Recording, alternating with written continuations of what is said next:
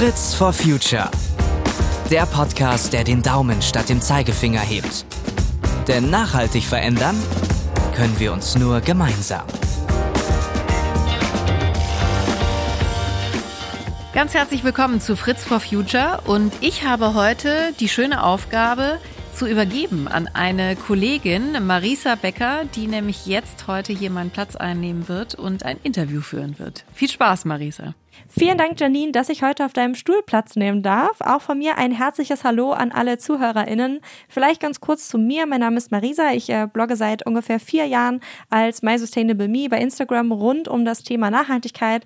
Habe auch ein Online-Magazin zu diesem Thema gegründet und einen Podcast verquatscht. Und heute darf ich, wie gesagt, hier bei Fritz for Future das Mikro übernehmen und mit Ulrike Sapiro sprechen. Sie ist Chief Sustainability Officer bei Henkel und wird in dieser Folge über Nachhaltigkeit in Ihrem Unternehmen sprechen. Hallo Ulrike, schön dich kennenzulernen. Danke Marisa, schön hier zu sein. Vielleicht äh, gleich zu Beginn einmal die Frage, was ist denn dein persönlicher Beitrag zum Thema Nachhaltigkeit? Hast du heute schon etwas gemacht? Ja, das ist eine gute Frage. Das ist natürlich jeden Tag äh, eine, eine Möglichkeit, ein klein bisschen was zu tun. Ähm, ich kann jetzt, kann jetzt heute Morgen tatsächlich sagen, dass ich ähm, zum Beispiel schon mit dem Fahrrad in die, äh, ins Büro gefahren bin. Das ist immerhin eine Strecke von zehn Kilometern. Ähm, und heute Abend dann wieder zurück. Ich kann das jetzt als einen nachhaltigen Beitrag äh, deklarieren, aber ich muss auch ganz ehrlich sagen, das tut mir persönlich einfach gut, um genug Sauerstoff in meinen Kopf zu bekommen, unter anderem um mit dir heute zu reden. Aber es ist natürlich auch hilfreich, denn äh, ich denke, es ist gerade in Stadtgebieten äh, wirklich unwahrscheinlich hilfreich, wenn wir alle mal ein bisschen alternative, womöglich äh, alternative Transportmethoden nutzen. Und ähm, deswegen immer das heute Morgen mein kleiner Beitrag. Das ist ein sehr, sehr schöner Beitrag. Fahrradfahren ist auf jeden Fall eine richtig coole Möglichkeit, da was zu tun äh, im Bereich Nachhaltigkeit. Und ja, Nachhaltigkeit ist ein sehr inflationär genutzter Begriff. Deshalb vielleicht äh, einmal die Frage, was versteht denn Henkel selbst unter Nachhaltigkeit? Ja, das ist in der Tat eine gute Frage. Was ist eigentlich Nachhaltigkeit? Und es wird ja auch oft vor allem durch die Umweltbrille gesehen. Äh, aber bei Henkel haben wir schon immer äh, eigentlich Nachhaltigkeit viel ganzheitlicher äh, betrachtet. Also für uns bedeutet nachhaltiges Handeln eben auch, das Leben der Menschen, unsere Gesellschaft und der künftigen Generationen positiv zu beeinflussen. Und dabei natürlich gleichzeitig wirtschaftlich nachhaltig zu sein. Mit anderen Worten kann man auch sagen, wir wollen mehr Wert schaffen für unsere Kunden, für unsere Verbraucher, unser gesellschaftliches Umfeld und aber natürlich auch für unser, ne-, unser Unternehmen, seine, seine Mitarbeiter, unsere Share Owners und gleichzeitig dabei unseren ökologischen Fußabdruck zu verkleinern. Und dieses Grundprinzip ähm, des sowohl gesellschaftlichen, menschlichen als auch ökologischen Nachhaltigkeitsprinzip, das geht auch schon weit zurück. Ähm, unser Bekenntnis dazu war eigentlich schon für Fritz Henkel, der ja unser Unternehmen 1876 gründete, ein wichtiges Anliegen. Äh, in der gesamten langjährigen Geschichte von Henkel haben wir ja ständig innovative Produkte und Herstellungsverfahren entwickelt, die Ressourcen einsparen und auch Abfälle reduzieren. Zum Beispiel waren wir auch 1992 eines der ersten Unternehmen in Deutschland, das einen Umweltbericht veröffentlicht hat. Und 2010 haben wir als eines der ersten Unternehmen auch eine langfristige Nachhaltigkeitsstrategie bis 2030 festgelegt. Dann in 2020 so haben wir neue Meilensteine für drei Schlüsselthemen festgelegt, nach denen wir handeln wollen. Zum einen wollen wir 2040 klimapositiv produzieren. Zweitens den Übergang zu einer Kreislaufwirtschaft aktiv fördern. Und drittens unseren positiven Beitrag zur gesellschaftlichen Entwicklung weiter verbessern. Also diese drei Schlüsselthemen haben wir wirklich ganz nach vorne gestellt. Aber Nachhaltigkeit, nur zum Abschluss noch, Marisa, ist bei Henkel nicht nur Teil unserer Geschichte oder unserer Gegenwart. Es ist auch sehr wichtig für unsere Zukunft. Es ist wirklich ein Fokusthema unserer strategischen Purposeful Growth Agenda für ganzheitliches Wachstum. Purposeful Growth ist wirklich unsere Geschäftsstrategie, ähm, mit der wir, mit der wir verankern, wie wir in der Zukunft erfolgreich sein wollen. Und es ist ein zentraler Teil auch unseres Unternehmenszwecks, ja, des Purpose, das viele Unternehmen ja neu festschreiben. Und wir haben einen neuen Unternehmenszweck definiert und auch kommuniziert. Der nennt sich Pioneers at Heart for the Good of Generations. Und für mich sagt das eigentlich alles, denn, denn gestützt auf unsere Erfahrung und unser engagiertes Team wollen wir wirklich aktiv die Zukunft gestalten und ein Vorreiter sein im Bereich Nachhaltigkeit. Das heißt, ihr seht eben sozusagen nicht nur diese ökologische äh, Komponente, die man ja sehr, sehr oft in den äh, Vordergrund stellt oder die äh, oft eben im Zentrum der Diskussion steht, wenn man über Nachhaltigkeit spricht, sondern das ist für euch schon noch immer ja mit einem, äh, ich sag mal, sozialen Anspruch verbunden. Absolut, das ist absolut richtig. Es gibt ja inzwischen noch andere Begriffe, die das Wort Nachhaltigkeit umschreiben. Ja, im Englischen insbesondere wird es ja auch kurz abgekürzt mit ESG. ESG, Environment, Social and Governance. Da geht es wirklich darum, die drei the großen Themenfelder abzudecken. Umwelt, wie verhält sich das Unternehmen gegenüber seinen Umwelteinflüssen? Zweitens Social, wie stellt es sich auf und was, wie managt es auch seine Impacts in, zur Gesellschaft hin und zu Menschen hin? Und dann drittens Governance ist, wie bringt es dann Standards, Policies und die eigenen Entscheidungsfindung ins Unternehmen rein? Wie embedded es sozusagen Nachhaltigkeit im Unternehmen? Und das finde ich eigentlich, äh, obwohl es ein Begriff ist, der sehr stark an die Finanzwelt gekoppelt ist, ist eigentlich eine ganz gute Darstellung auch für das Wort Nachhaltigkeit. Ein konkretes Ziel, das du ja vorhin benannt hattest, war, dass Henkel ähm, bis 2040 äh, klimapositiv sein will. Äh, was heißt das denn genau und wie wollt ihr dieses Ziel erreichen? Ja, Klimapositivität ist ein ganz wichtiges Ziel für uns. Äh, vielleicht dazu ganz kurz einen Schritt zurück. Ähm, Henkel bekennt sich ganz klar zu dem 1,5 Grad Ziel. Das heißt, dass die Welt sich ja in Paris äh, bei dem bei der UN Klimaversammlung sich dazu äh, verpflichtet hat, dass unsere Erde sich nicht um mehr als 1,5 Grad erwärmen darf. Wie du und viele deiner Mithörer sicher schon weißt, sind wir heute schon bei etwa 1,1 Grad globale Erwärmung und sehen schon teils dramatische Auswirkungen dadurch. Das wird also wirklich eine Mammutaufgabe, da in dem 1,5 Grad Rahmen zu bleiben.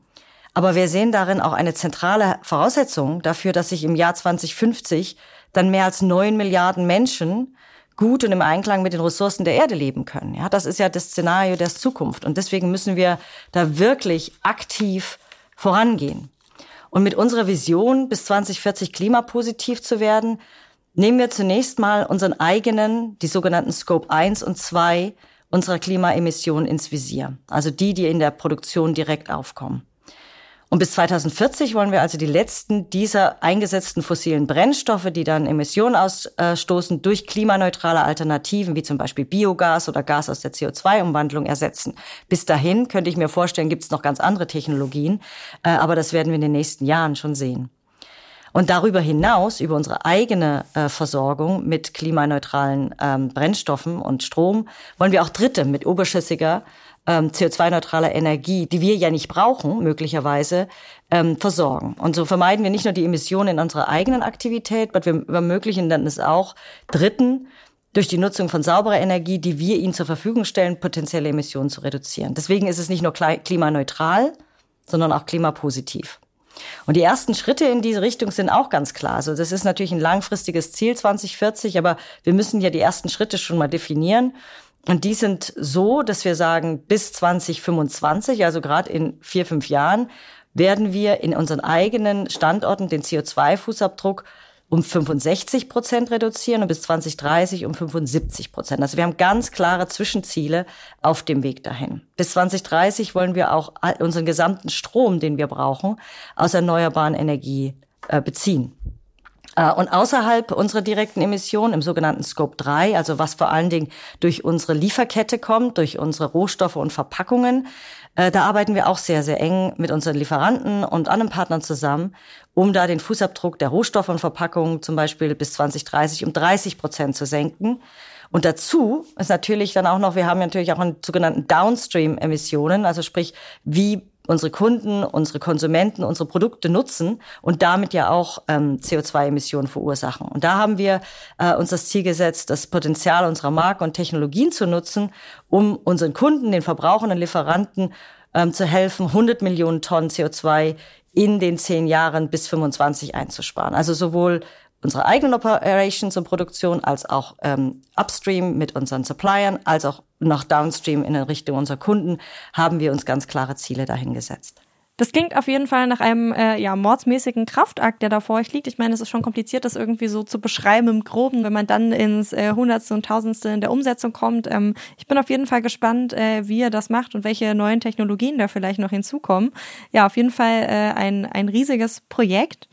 Ich habe meiner Community vorab gefragt, welche Themen so für die äh, besonders interessant sind. Und ein Schlagwort, das unfassbar oft fiel, ähm, ja, waren Verpackungen. Ich komme ja aus einer Community, ähm, wo viele Menschen sich eben wünschen, plastikfrei einkaufen zu können, möglichst müllarm einkaufen zu können. Trotzdem wird aber gerade Plastik, wenn wir uns jetzt in einem Drogeriemarkt, wo ja auch viele Henkelprodukte stehen, äh, unfassbar viel genutzt. Wie sehen denn die Herausforderungen in diesem Bereich aus? Ja, das äh, ist ganz klar, dass zusammen wirklich mit der Klimakrise auch das Thema Abfallvermeidung eine große Rolle spielen muss. Äh, nicht nur für Henkel, sondern für ähm, die Wirtschaft und die Gesellschaft im Allgemeinen. Denn bei beiden zeigt sich ja wirklich, dass unsere globale Art des Wirtschaftens lange nicht die vollen Auswirkungen unseres Tuns mit berechnet hat. Ähm, und das muss man auch klar anerkennen ähm, und dann dementsprechend die Weichen für die Zukunft stellen. Ähm, zunächst möchte ich mal sagen, dass wir natürlich in erster Linie ein Unternehmen sind, das Shampoos, Duschgel, Reiniger, Waschmittel produziert. Ja, die Verpackung, die wir dabei nutzen, haben vor allem mal die Funktion, die Produkte sicher und sauber zum Kunden zu bringen die richtige Anwendung und Portionierung zu ermöglichen. Ja, also Ver Verpackung ist ein Mittel zum Zweck für unsere Produkte. Das ist, ist glaube ich, wichtiger Punkt zu sagen, denn das bestimmt dann auch wirklich, wie wir äh, Design und, und Kreislaufwirtschaft voranbringen. Denn unser Ziel ist es natürlich, dass wir Produkte insgesamt mit intelligentem Design unter der Verwendung der geringstmöglichen Verpackungsmenge und mit den nachhaltigsten Materialien konzipieren, die nach wie vor noch das hohe Leistungsniveau eben halten, äh, und zwar über den gesamten Lebenszyklus des Produkts. Und da kommen auch ganz neue Lösungen auf, wenn man das mal so gesamtheitlich betrachtet. Ich denke da nur zum Beispiel an die konzentrierten oder gar festen Seifen- und Haarpflegeprodukte von unseren Marken Enai und Naturebox, die fast gar kein Plastik mehr brauchen, aber die auch in einer ganz neuen festen Form kommen, also nicht mehr halb flüssig. Oder die neuen Persil Eco Bars, das ist ein neuer Weg, Waschmittel zu denken, die dann wieder kompakt in Papier verpackt werden kann. Also es ist wirklich eine ganz neue Art, seine Produkte zu denken. Und das ist mal der erste Ansatz. Aber wir werden natürlich Plastikverpackungen noch länger brauchen. Und, und deswegen sind unsere ganz konkreten Ziele hier gerade bei Verpackungen darauf ausgerichtet, dass wir die Kreislaufwirtschaft damit stärken. Zum Beispiel, alle unsere Verpackungen sollen bis spätestens 2025 voll rezyklierbar sein.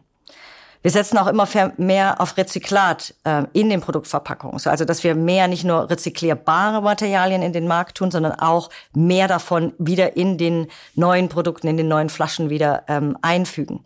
Bei Plastik. Willst du vielleicht kurz erklären, was rezyklierbar heißt? Ich weiß nicht, ob das jedem, der zuhört, klar ist. Vielleicht ist das so ein Begriff, wo wir nochmal sagen sollten, okay, das bedeutet das eigentlich. Ja, das ist eine gute Frage, in der Tat. Ähm, zwischen rezyklierbar und rezykliert, das kann manchmal zu Verwirrung führen. Rezyklierbar heißt im Prinzip, dass eine Flasche oder eine, eine Verpackung, die, die zum Konsumenten und damit eben in den in Abfallstrom kommt, grundsätzlich lokal im lokalen oder nationalen Recycling- und Sammelsystem wiederverwertet werden kann. Also das ist die, die Materialien, auch die Kapazität der Recyclingwirtschaft gibt, diese Flasche wieder in äh, einen Wert, einen wertvollen Rohstoff umzuwandeln. Ähm, und nicht eben, dass es, weil es zu schwierig ist zu recyceln, weil es nicht ökonomisch oder einfach technisch nicht möglich ist, dass es in der Müllverbrennung oder auf der, äh, in manchen Ländern sogar auf der Müllkippe landet. Das heißt, das heißt, die Möglichkeit, dieses Produkt äh, und diese Materialien zu rezyklieren, ist Rezyklierbarkeit. Rezykliertes Material zu benutzen heißt, dass am Ende des Recyclingprozesses man dann diese Materialien auch wieder in die neuen Produkte einfügt und also damit auch wieder nutzt und damit die Kreislaufwirtschaft eigentlich vorantreibt. Die beiden Sachen gehören ganz, ganz eng zusammen natürlich. Ohne rezyklierbares Material im Markt äh, kann man nicht recyceln und ohne das wieder zurückzukaufen und wieder in neue Produkte reinzutun, hat es keinen Wert. Also die Dinge sind sehr eng verzahnt und deswegen äh, muss man das auch gesamtheitlich sehen. Aber dazu kommt natürlich auch, außer den Blick auf die Rezyklierung äh, zu lenken, machen wir auch Versuche zum Beispiel mit biobasierten Plastikmaterialien, um zu sehen, dass wir aus dem fossilen Ressourcen rauskommen, mit denen Plastik gemacht wird. Aber da muss man wirklich genau aufpassen, wo dann auch die Materialien herkommen, wo die Rohstoffe herkommen, damit man nicht in, in Konflikt mit der Lebensmittelproduktion kommt. Denn oftmals sind das die gleichen Grundstoffe oder Ausgangsstoffe, die dafür genommen werden.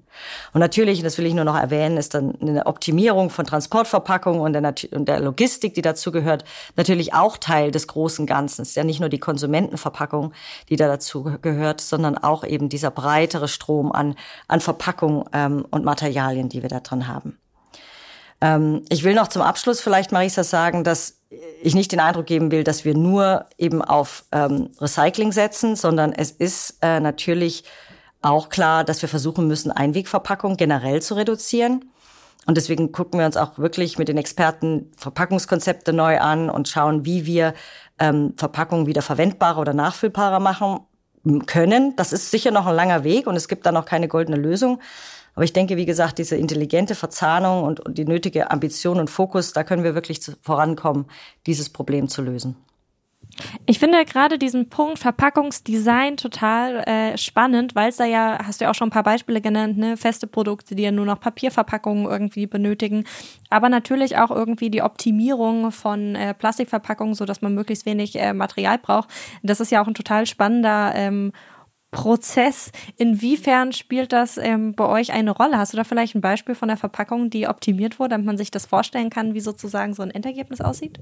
Wie gesagt, ich hatte ja das Beispiel genannt von Produkten, in denen im Prinzip ganz neu über das Produkt nachgedacht worden ist und dann damit auch die Verpackung ganz geändert worden ist. Also aus einem flüssigen Produkt ein festes Produkt zu machen, erlaubt dann aus einer Plastikflasche in eine Papierverpackung zu gehen. Das finde ich eigentlich die radikalste Lösung.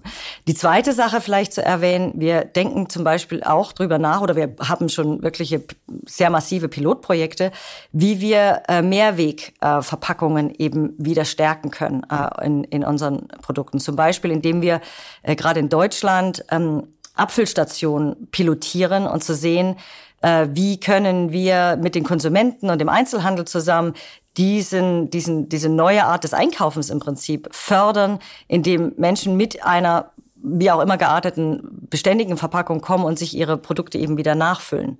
Ein anderes ganz konkretes Beispiel ist, ähm, dass es, und da kommen wir wieder auf das Thema rezyklierbar und Recycling zurück, dass ähm, es immer sehr, sehr schwierig war für lange Zeit zum Beispiel besondere farbige Verpackungen zu recyceln. Ja, also zum Beispiel schwarz oder opake Verpackungen waren immer wahnsinnig schwierig ähm, in den Recyclingprozess reinzubringen. Und bei schwarzen äh, Verpackungen, und wir haben einige Produkte, die die einfach als Teil ihrer Markenidentität haben, ähm, war es da immer das Problem, dass da Carbon drin war, um eben die Verpackung schwarz zu machen. Und wir haben jetzt eben, und da kommen wir Verpackungsdesign, neue Materialien und Formulierungen, sind wir jetzt so weit gekommen, dass wir eben eine schwarze Verpackung äh, für eines unserer Haarpflegeprodukte ähm, carbonfrei machen können. Und damit ist es rezyklierbar. Also wir müssen nicht unbedingt Kompromisse einschließen bei dem Produkt oder seiner, seiner Marketingfähigkeit und seiner Identität. Wir können äh, das durch das cleveres Design und, und gute Innovation dann auch dahin bringen, unsere äh, Nachhaltigkeitsziele zu unterstützen. Klingt auch wieder nach einem extrem äh, komplizierten Prozess. Lass uns aber einmal bei den äh, Refill-Systemen äh, bleiben. Das war etwas, was auch durch meine Bubble total durchgegangen ist, als das sozusagen äh, neu war, weil das äh, ja total spannend ist einfach. Ne? Das ist ja wirklich auch, wie du auch schon gesagt hast, ein ganz anderes äh, Einkaufserlebnis. Ihr hattet das ja zum Beispiel mit Love Nature ähm, ausprobiert. Wie, wie lief das denn, beziehungsweise wie ging denn das aus mit diesen äh, Refill-Systemen? Wie waren eure Erfahrungen? Weil es ist ja noch nicht äh, abgeschlossen. Das wird sicher eine langfristige Pilotierung. Wir haben jetzt inzwischen 48 Abfüllstationen äh, in Deutschland in äh, verschiedenen Drogerie- und Supermärkten. Ähm, dazu gibt es vor allen Dingen für mein Spülmittel und mein Waschmittel, speziell von Love Nature. Ähm, und äh, ich glaube, so der Zwischenbilanz, und ich glaube, das können wir als, als Individuen auch gut nachvollziehen, ist, ist das Mehrweg- und Wiederbefüllung müssen sicher ein, ein Baustein in einer nachhaltigen Verpackungsstrategie sein. Aber es erfordert halt eine massive Umstellung im Kaufverhalten, in der Organisation des Einzelhandels, Transport, Logistik und so weiter. Und ich denke, als, als Konsumenten müssen wir auch glaube ich, werden wir Schwierigkeiten haben, das in allen Lebenslagen machbar zu machen. Aber wir probieren halt aus, wo es möglich ist, äh, wo die, ähm, die Grenzen dafür sind und wie wir es auch dem Konsumenten natürlich erleichtern können, in diesen neuen Rhythmus reinzukommen. Aber ich denke, wir müssen auf allen Ebenen arbeiten, auf sowohl Mehrweg zu fördern, wo es geht, auch gerade mit den Kunden, die das annehmen können und annehmen wollen. Am Ende ist es ja sehr stark kundengetrieben und unterstützt auch. Auf der anderen Seite müssen wir auch Möglichkeiten, nachhaltige Möglichkeiten geben, anderen Konsumenten, die sagen, ich kann das einfach nicht organisieren ähm, und das funktioniert für mich nicht. Ich brauche einfach eine sehr einfache Lösung mit einer Einwegverpackung. Aber da müssen Sie sicher sein, dass das eben dann in die Kreislaufwirtschaft wieder eingeführt wird und eben nicht als Abfall landet. Und das ist unser oberstes Ziel.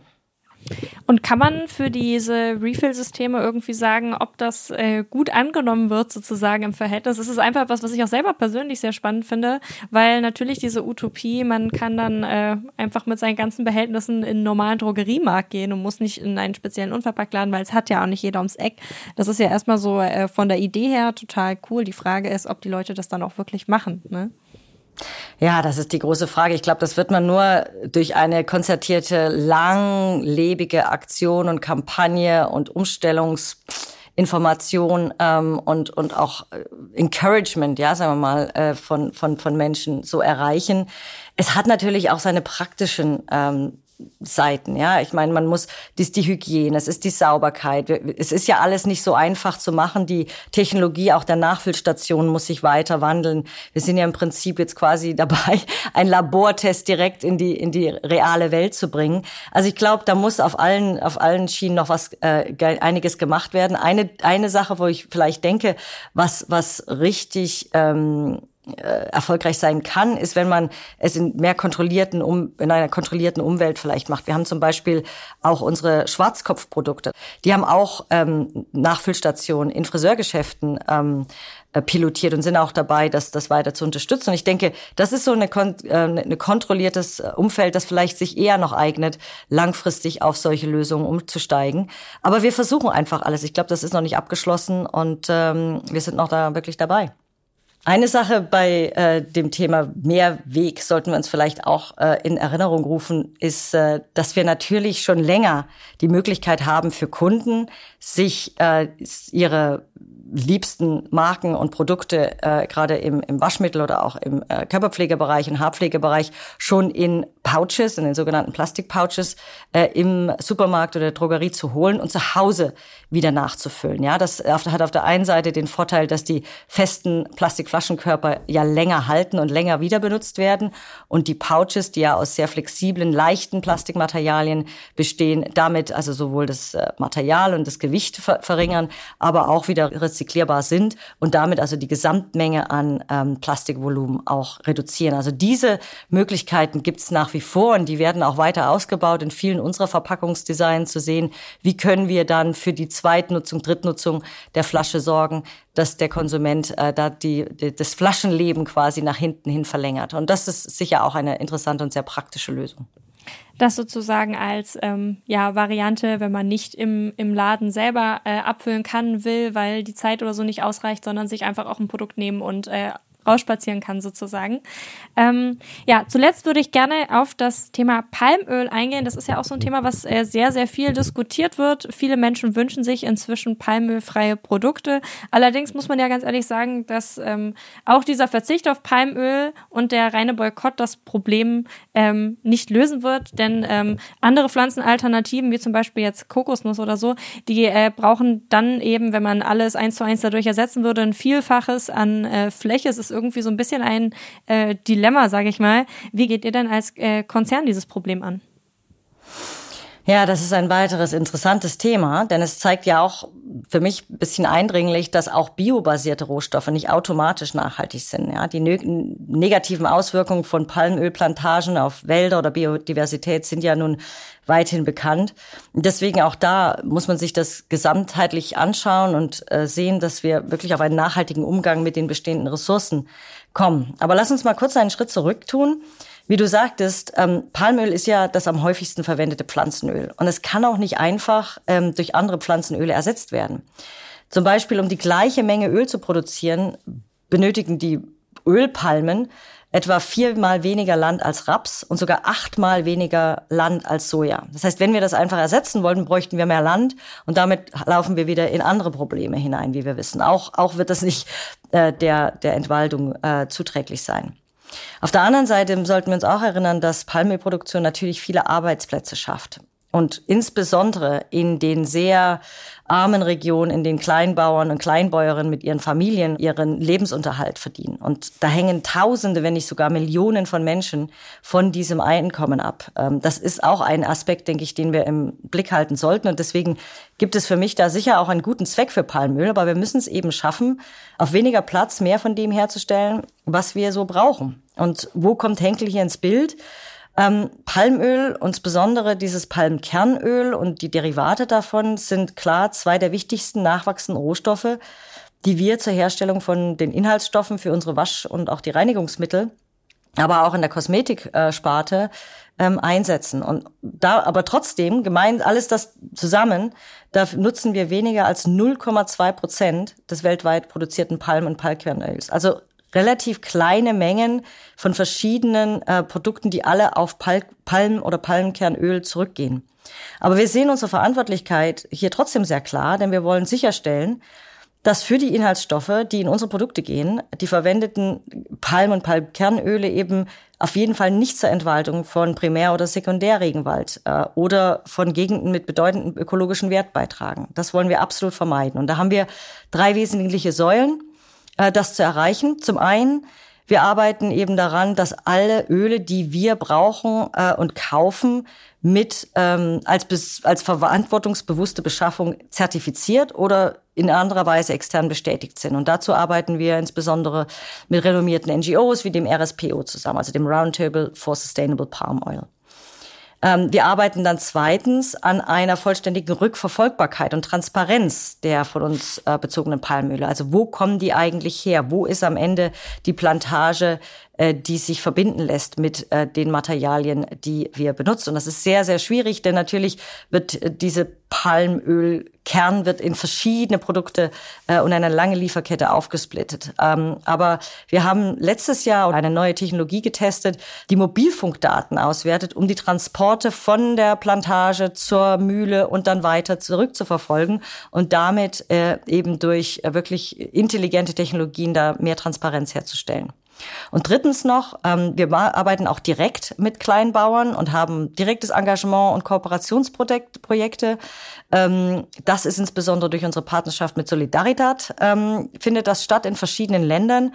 Und da geht es eben drum, ökologische Aspekte und klimaschonende Landwirtschaft zu vereinen und gleichzeitig den Kleinbauern eben eine verstärkte, eine bessere Lebensgrundlage zu liefern, sodass sie mit ihren Plantagen mehr verdienen und damit eben nicht mehr in den Wald hineinfressen setzen müssen. Also das sind drei äh, wesentliche Bausteine unserer Palmölstrategie und es gibt natürlich noch viel zu tun und es verändert sich immer ein bisschen was, äh, aber ich glaube insbesondere dieser direkte Engagement mit Kleinbauern ist für mich ein ganz wichtiger Beweis, dass wir da auch direkt positiven Einfluss haben können. Was ich total spannend fand, war, dass äh, ihr euch ja das Ziel gesteckt habt, bis 2025 alle Palmöle oder Palm, äh, Palmkernöle ähm, zurückverfolgen zu können. Das ist ein saumäßig ambitioniertes Ziel, fand ich zumindest, äh, weil in dem Bereich echt extrem wenig Transparenz herrscht, wenn man nicht eben diesen direkten Draht hat.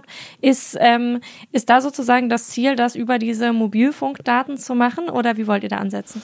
Das ist mal ein, ein Projekt oder ein Versuch, äh, das zu erreichen. Ähm, und natürlich äh, das sowohl zusammen mit der Arbeit mit äh, RSPO sind sehr wichtige Elemente, dass wir unsere eigene Lieferkette besser verstehen und besser zurückverfolgen können. Aber wie du sagst, das ist hochkomplex und gerade dadurch, dass Palmöl in so verschiedenen Produkten weiter und ja weiterverwendet wird, ähm, ist, ist es sehr schwer zurückzuverfolgen. Und deswegen ähm, ist es auch wichtig zu sagen, es gibt da wirklich keine Einzellösung für Henkel äh, in diesem Markt, weil unsere Mengen sind, ich habe ja gesagt, 0,2 Prozent des gesamten, der gesamten Produktion. Das ist einfach zu klein. Und deswegen müssen wir und wollen wir mit anderen zusammenarbeiten, damit wir gemeinsame Wege finden. Und deswegen sind wir seit ähm, schon November 2019 ein Gründungsmitglied einer neuen branchenübergreifenden Initiative, die sich nennt ähm, Action for Sustainable Derivatives. Und die bringt Unternehmen zusammen, die auch das gleiche Ziel haben, nämlich mehr Transparenz in dieser komplexen Wertschöpfungskette ähm, zu generieren. Und da gehört der Austausch von Informationen dazu, von Daten und Lösungsansätzen, von einer wirklich ähm, umfassenden Transformation dieses ganzen Sektors, damit wir da eben bessere Transparenz ähm, und, und auch eine Harmonisierung von den Anforderungen und den Kriterien ähm, da schaffen können. Ähm, und das, das hat schon einen ersten Fortschritt auch gezeigt. Zum Beispiel äh, hat es, äh, ist es gelungen, äh, die Auswertung von Daten zu den Lieferströmen entlang der Lieferketten für 18 der Mitgliedsunternehmen ähm, zu, zu schaffen und damit eigentlich ähm, ein, insgesamt eine Menge von 450.000 äh, Tonnen palmölbasierter Materialien abzudecken. Also es ist ähm, vielleicht im ganzen Großen ein Tropfen erstmal noch auf den heißen Stein, aber es zeigt, es ist möglich und von dieser äh, ersten, äh, von diesem ersten Erfolg kann man dann skalieren und das größer machen. Also da denken wir, dass für die kurze Zeit gerade solche Kollaborationen wirklich was äh, vorangebracht haben äh, und da wollen wir eben weiter dran arbeiten. Vielleicht zum Schluss als letzte Frage. Ähm, das Ziel dieser ganzen Bestrebungen ist im Endeffekt die Null-Netto-Entwaldung. Fand ich ein sehr schönes Wort. Äh, was bedeutet das? Das finde ich interessant, dass du das schön findest. Ich finde diese Net Zero Null Netto immer furchtbar, ähm, ja, konfusierend zum Teil. Also es ist ähm, äh, ganz, ganz, ganz spannend. Also am Ende äh, geht es darum, wie können wir glaubwürdig, ähm, aber auch pragmatisch und eben immer, immer daran gemessen, was für einen Unterschied, was für eine Verbesserung erreichen wir wirklich, unsere Aktivitäten, unsere Ziele bewerten. Und es gibt da natürlich, und es ist auch richtig, ähm, Definitionen, die auch von dritten Parteien, von NGOs, von Experten getroffen werden, die sagen, wenn ihr euer Ziel so formuliert, dann heißt das dieses und jenes. Und, und deswegen ist es ja sowohl beim Klima als auch bei vielen anderen Zielen und aber auch bei der Frage der Entwaldung wichtig, dass wir mit einer gemeinsamen Sprache sprechen. Und diese Null-Netto-Entwaldung heißt im Prinzip, dass es ähm, äh, die ja, dass wir alle in die Richtung gehen, Entwaldung zu vermeiden und natürlich zu stoppen, aber dass es unter gewissen Umständen möglich sein kann, dass auf der einen Seite ähm, noch entwaldet werden kann oder Land äh, anders genutzt werden kann, wenn, auf, wenn irgendwo anders aufgeforstet werden sollte. Das ist für viele Experten schwierig, denn Wald kann man nicht unbedingt mit Wald vergleichen. Es gibt da ganz unterschiedliche, natürlich Ökosysteme, die Biodiversität dahinter. Das ist nicht immer das Gleiche. Deswegen ähm, ist es eigentlich, geht es inzwischen ähm, mehr in die Richtung von Zero Deforestation. Und ich glaube, das sind auch die neuen Konzepte, gehen eher in diese Richtung.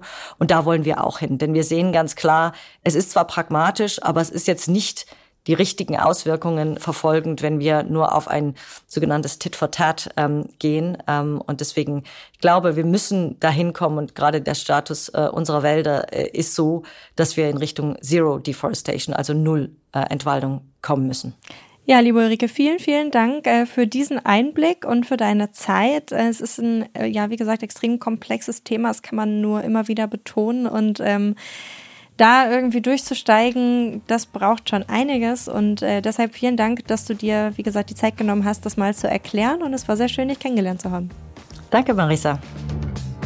Fragen und Feedback könnt ihr uns gerne an fritzforfuture.henkel.com schicken und alle weiteren Folgen von Fritz for Future findet ihr auf henkel.de slash podcast. Bis zum nächsten Mal und macht's gut.